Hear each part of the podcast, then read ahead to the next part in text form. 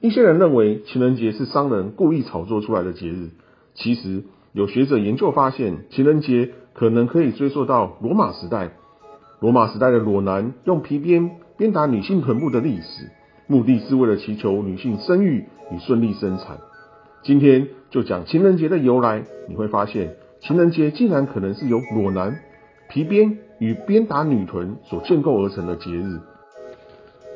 Hello，大家好，欢迎收听历史本色，我是大家好 V 社，我会和你分享古今中外结合史料与情欲文化的故事。你会发现历史本来就很情色。二月十四日情人节是一年一度的亲密节日，许多人浪漫放闪，送礼物给情人，表达对伴侣的永恒之爱。台湾市占率第一的阿信，在全国近八十个门市与官方的网站规划 “I love you”，情蜜传情，爱的能量用不完的情人节优惠活动，使全天下的夫妻与伴侣都能把最亲密的礼物送给最亲爱的情人。美国耶鲁大学的历史教授 Lansky 曾经表示。情人节的根源可能可以追溯到每年二月十五日的罗马节日牧神节。古代罗马人会从二月十三日至二月十五日一连三天狂欢庆祝牧神节。在盛大的庆典当中，男人祭献山羊或者是狗，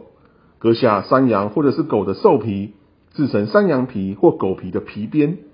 男人疯狂喝酒，脱下衣服，有些男人裸体，手持羊皮鞭或狗皮鞭。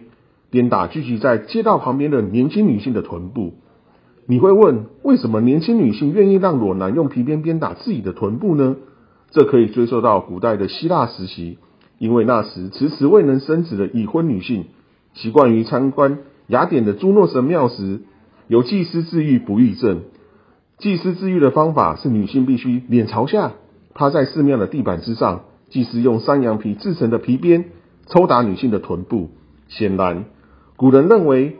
鞭打女性的臀部能够提高她们的生育能力，这种的信念广泛流传，以至于罗马人允许手持皮鞭的裸男在公共狂欢的牧神节鞭打女性臀部，以祈求生育能力。罗马时代的希腊作家普罗塔克在他传世之作《希腊罗马英豪列传》当中，记载罗马名将凯撒大力时曾经写到牧神节的故事。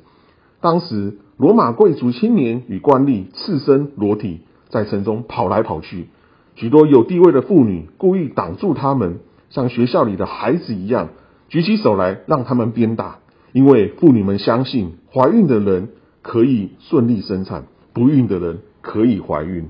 除此之外，牧神节庆典现场还会举办情侣配对活动，年轻的男子从瓶子里面抽出女人的名字。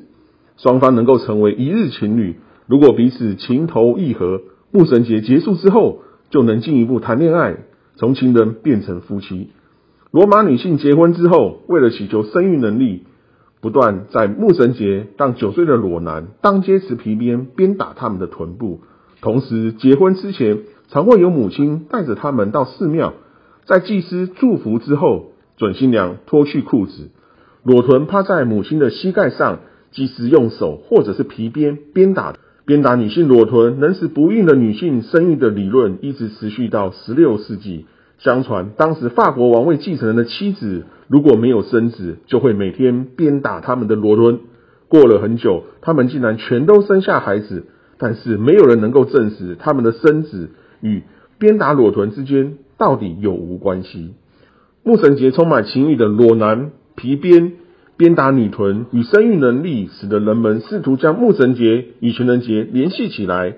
有些历史学者认为，没有任何史料证据可以证明牧神节与情人节之间的关系。牧神节与情人节偶然被融合起来，似乎更像是二十世纪后期性爱情欲心态的表现。因为现代人们认为，情人节必须充满浪漫与情色，必然源于古代充满情欲的皮鞭快感与生育能力，因此。日期相近的牧神节成为情人节起源的最合理的首选。无论你相不相信情人节起源于罗马时代的裸男用皮鞭鞭打女臀的牧神节，今年的情人节可以来个复古风，回到古罗马时代，到阿信全国近八十个门市与官方的网站选购皮鞭，趴在你腿上的伴侣裸臀曲线，绝对充满着情人节的无限遐想。